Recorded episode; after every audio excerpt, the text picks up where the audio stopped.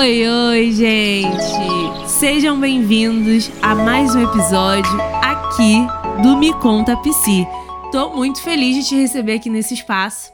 É um espaço onde a gente pode falar da segmento, né? Uma extensão do, do meu Instagram, onde a gente traz assuntos é, de psicologia que envolve saúde mental, inteligência emocional, como lidar com a ansiedade, enfim, tantos temas. Então, assim, muito obrigada por você estar aqui. Permaneça até o final desse episódio, que o conteúdo de hoje tá muito bom. E caso você ainda não me acompanhe pelo Instagram, me segue lá, andressafernandes.pc, tá? Mas me conta, Psi, sobre o que a gente vai falar hoje. Então, gente, sem mais delongas, o tema de hoje vocês né, já viram aí na, na, nas redes, na divulgação. O tema de hoje é Estar em movimento te transforma. E esse tema, ele foi escolhido, não foi à toa, na verdade, ele é a expressão, né, de algo que eu tenho vivido nos bastidores, e não é de agora, na verdade, vivido a longo prazo, e que eu tenho meditado em cima disso, tá? Então, assim, sabe, quero te trazer aí, trazer à memória aquela situação ou desafio, ou algum sonho, algum planejamento, enfim, algo que você almeja, você sonha, você deseja alcançar na sua vida, sabe? E às vezes a gente tem determinadas é, determinadas idealizações na nossa vida que a gente acaba dimensionando de uma forma tão grande que a gente começa a se ver muito pequeno diante daquilo. Ou seja, a gente começa a acreditar que não é possível a gente alcançar aquele sonho, alcançar aquele objetivo, sabe? E a gente começa a se distanciar daquela realidade, enfim, a gente começa a ficar incrédulo diante daquele desejo. E isso pode acontecer em várias áreas da sua vida. Pode pensa aí numa coisa que você por por ter dimensionado, por você enxergar, é, entendendo que é uma realidade muito distante, você acabou desacreditando, isso foi gerando é, um medo dentro de você, e esse medo fez com que você deixasse de lado aquele, aquele plano, aquele sonho, que você desacreditasse, que você nem pensasse mais sobre isso. Enfim, pensa em alguma coisa na sua vida. Eu acho, assim, que pessoalmente, particularmente, né, eu tenho um exemplo, né, que se encaixa perfeitamente, que inclusive foi a partir dessa minha vivência aqui trouxe, me trouxe à memória essa reflexão, que é a minha relação com a faculdade, né? Então, por muito tempo a faculdade ficou dimensionada aí em um tamanho muito grande e eu cheguei a desistir porque para mim era surreal eu imaginar que eu poderia me formar, né? Então, assim, na, dentro da minha realidade, isso acontecia. E aí eu quero que você pense agora de um âmbito amplo sobre sobre as coisas que você deseja, sobre um sonho que você tem, um plano que você tem. Sabe? Seja um, um, mínimo movimento de, ah, eu quero criar um hábito de fazer exercícios, eu quero é, alcançar, eu quero me formar, eu quero entrar numa universidade, eu quero conquistar determinado emprego. Pensa em todas essas suas áreas onde você deseja algo, algo que você quer alcançar e tenta olhar como uma pessoa de fora. E aí, você pensa aí nas áreas da sua vida, como a sua vida espiritual, como que tá a sua área familiar, sua vida social, como que tá a sua saúde, como é que tá a área dos seus estudos, área profissional, como que tá a sua vida financeira. E aí, dentro dessas áreas da vida, que a gente vivencia. O que você, na sua vida espiritual, você gostaria de viver? Quais são as experiências? O que, que você gostaria de viver que você ainda não vive? O que você gostaria de fazer, enfim.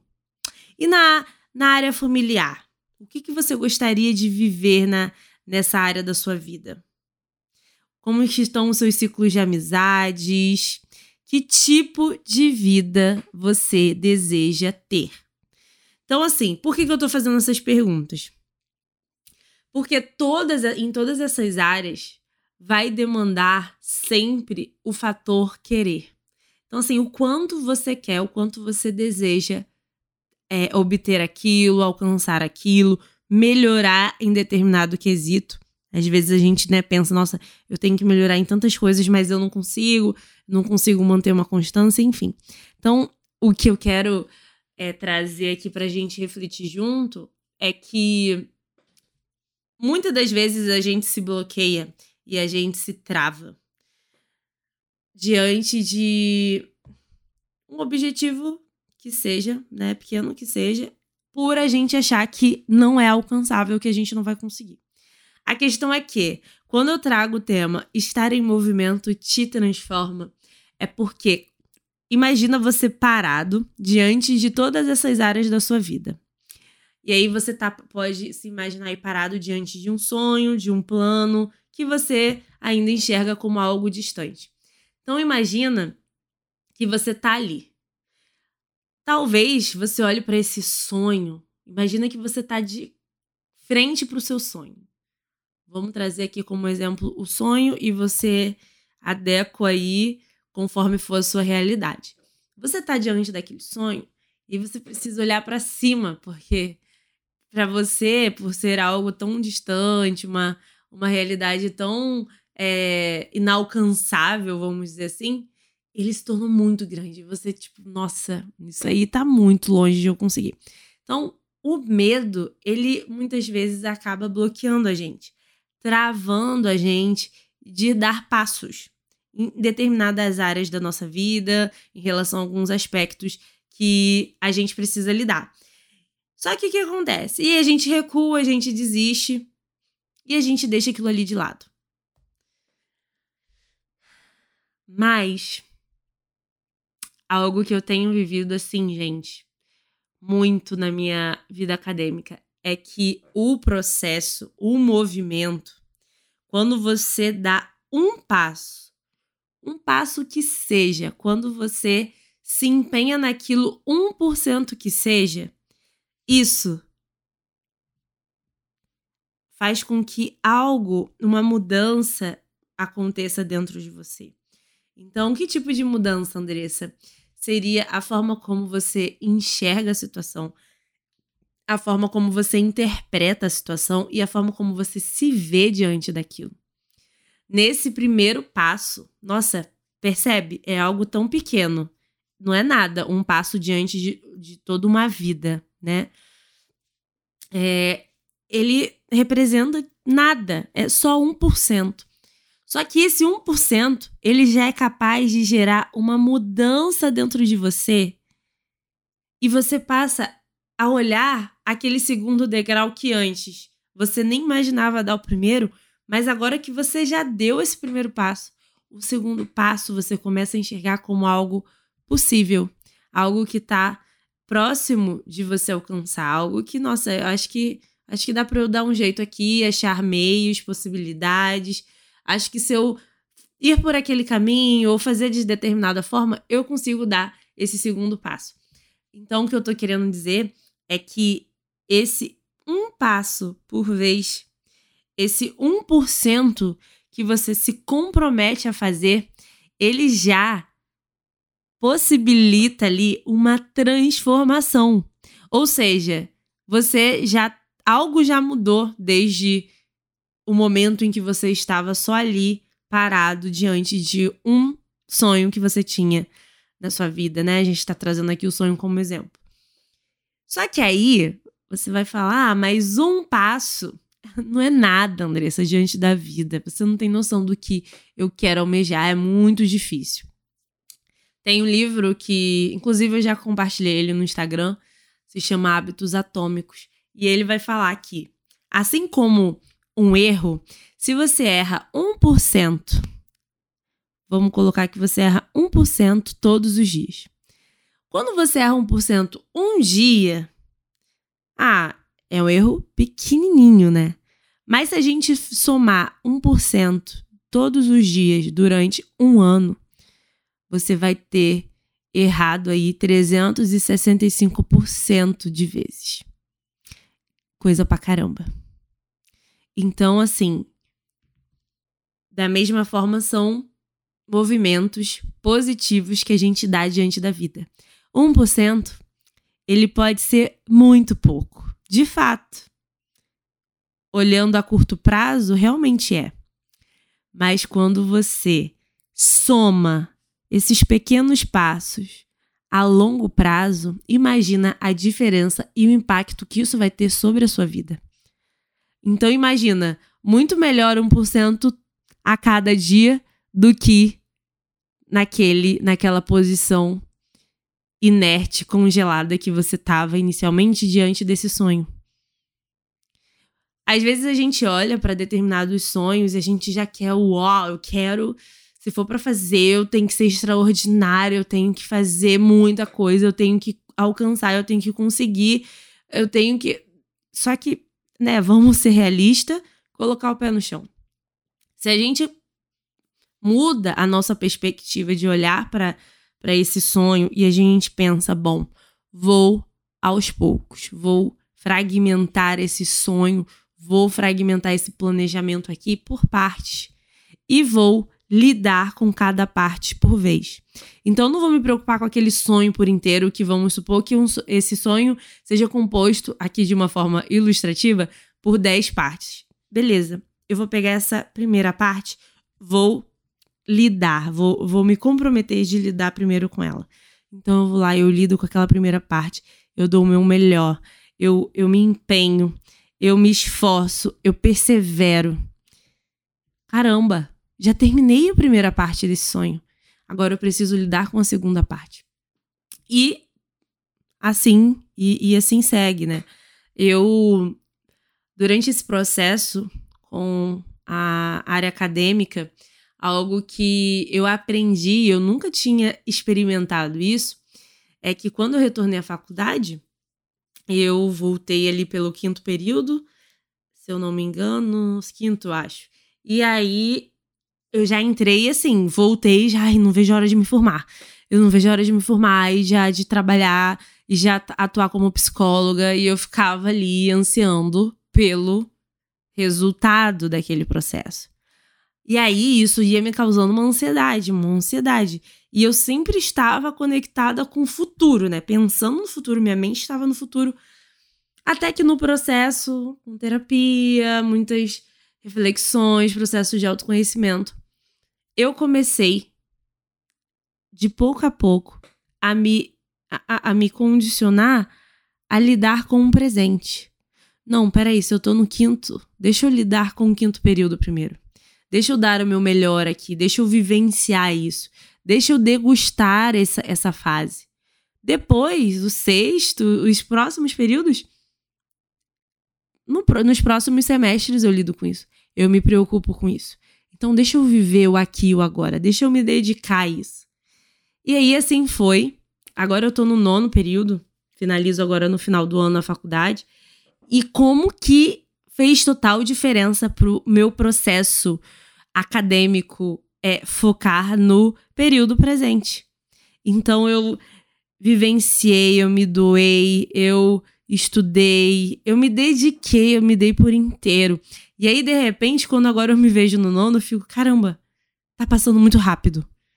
Eu tô no nono período. E aí agora eu tô atendendo, né, através do estágio.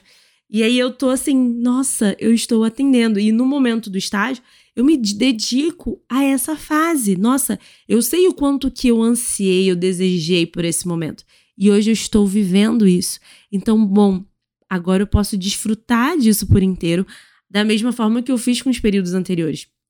Mas percebe que enquanto a gente é, acabar deixando a nossa mente conectada com o que está por vir, o possível resultado, ou aquele sonho, ah, se não for esse sonho, então então não, não serve. A, a gente acaba colocando é, altas expectativas, altas metas para a gente cumprir E aí a gente acaba se frustrando porque a gente não dá conta a longo prazo. No início até pode dar, é novidade, né? Aquilo ali é, desperta um interesse na gente, mas a longo prazo vai ficando tedioso. A longo prazo não se sustenta. Então, a cada fase, a cada passo, a gente precisa é, se conectar com o que te cabe ali naquele momento. É o que, que te cabe ali. E aí tem um exercício que eu gosto muito de fazer, né? Que é relacionado a preocupações, demandas às vezes que a gente tem que resolver. E eu penso assim, bom, a Andressa de hoje, de terça-feira, ela pode resolver essa demanda, esse problema? Não. Não posso. Então, qual dia da semana que é possível resolver? Ah, sexta-feira. Então tá bom. Esse problema eu não vou esquecer, mas eu tô delegando ele para sexta-feira. Quando eu acordar sexta, aí tudo bem, eu posso pensar sobre esse problema, eu posso ver as possibilidades para resolver. E, enfim, isso é um exercício para que aquela preocupação ela não fique ruminando da minha mente e tomando é, um tempo que eu poderia estar tá me dedicando ao dia da terça-feira. É um tempo que eu poderia estar, tá, enfim, é, estu estudando, é, tomando a minha mente com outras coisas que eu poderia estar tá resolvendo e podendo ser mais produtiva hoje. Então, eu delego para aquele dia que cabe. Então, Assim, da mesma forma, é o exemplo que eu acabei de trazer aqui para vocês sobre essa questão do estar em movimento. O estar em movimento transforma a gente. Por exemplo, todas essas, tudo isso que eu tô dizendo aqui para vocês, eu não, talvez eu não teria alcançado esse pensamento, essa vivência, se eu não tivesse dado os primeiros passos lá atrás. Se eu não tivesse dado, é, me, me me permitido viver 1% a cada dia, a cada mês, a cada semestre. Mas não. E aí eu, quando eu me permito, a, acontece uma transformação. Então, quando eu me permito voltar à faculdade, e aí a gente, aí eu passei pelas primeiras provas. Caramba, eu já tava diferente, que o caramba, tirei notas boas, tá dando certo. Acho que é possível. Tô vendo que a forma como eu olhava a, a graduação de psicologia, eu estava dimensionando num tamanho muito grande. Não é bem assim. Eu consigo lidar com isso. É possível eu conseguir sim. Então eu começo a olhar para aquela aquele sonho de uma forma mais realista. Eu vou trazendo ele para a realidade. E isso também tem muito a ver com as nossas crenças, né? Que são as crenças que a gente desenvolve ao longo da nossa vida. Eu, por exemplo, por muito tempo tive a crença nuclear, que é a crença que na terapia cognitivo comportamental a gente vai explicar que é a crença mais enraizada que a pessoa ela desenvolve. Então, é, assim como as raízes de uma árvore, ela acaba ficando mais inacessível, mais difícil de acessá-la. Na maioria das vezes a gente precisa da ajuda de, no acompanhamento do é, um psicólogo, a gente consegue trazer à tona essas crenças. Então, no meu caso, como eu sempre tive a crença nuclear que eu não iria conseguir, no trazendo o, no o âmbito acadêmico, para mim era assim, surreal, era era muito longe da minha realidade conseguir aquilo. E aí quando eu volto, apesar do medo, e aí eu gosto muito de uma frase que eu li recentemente, né? É fazer o que tem que ser feito apesar de. Aí você completa apesar de, apesar do frio, apesar das dificuldades, apesar da preguiça, apesar de eu não acreditar, eu vou fazer o que precisa ser feito. E aí, é, eu olhava para a graduação com essa realidade surreal. E aí, conforme eu fui me permitindo viver o processo e passando por cima dos meus medos, eu fui me percebendo diferente. E aí a Andressa, que passou na VA1, tirou notas boas, viu que a VA2 ela ia conseguir lidar. E aí foi passando, semestre seguinte ela pegou mais disciplinas, fez as provas e começou, tirou notas boas e viu que era possível e viu, ah, VA2 eu vou conseguir lidar. E assim foi. Estou eu aqui no nono período. Claro, gente, que falar assim não é tudo lindo, maravilhoso, né? Só um recorte. Tem os seus bastidores. Mas eu quero finalizar esse episódio dizendo que para todo sonho, para todo desejo, para tudo aquilo que você deseja para sua vida, requer uma persistência, uma paciência. E a persistência, ela faz com que você sobreviva nos dias de tédio, que você sobreviva a longo prazo e que você não desista, porque você tem, tem determinado e bem claro muito bem o que você quer para sua vida. Então, às vezes a gente acaba recuando, a gente acaba desistindo. Às vezes, será que você realmente quer tanto isso para sua vida? Ou é só um sonho que você idealiza, mas pagar o preço você não quer? Então, fica esse pensamento. Se você de fato quer esse sonho, você quer realizar isso para sua vida, você quer alcançar esse objetivo, pense sobre isso. Se permita dar pequenos passos. Mas só se permita dar esses pequenos passos se você de fato estiver disposto a viver uma vida real onde você vai ter ali uns bastidores difíceis, que você vai precisar fazer coisas e se e, e, e você vai precisar também se abster de outras para priorizar aquilo que você determinou que você quer para sua vida.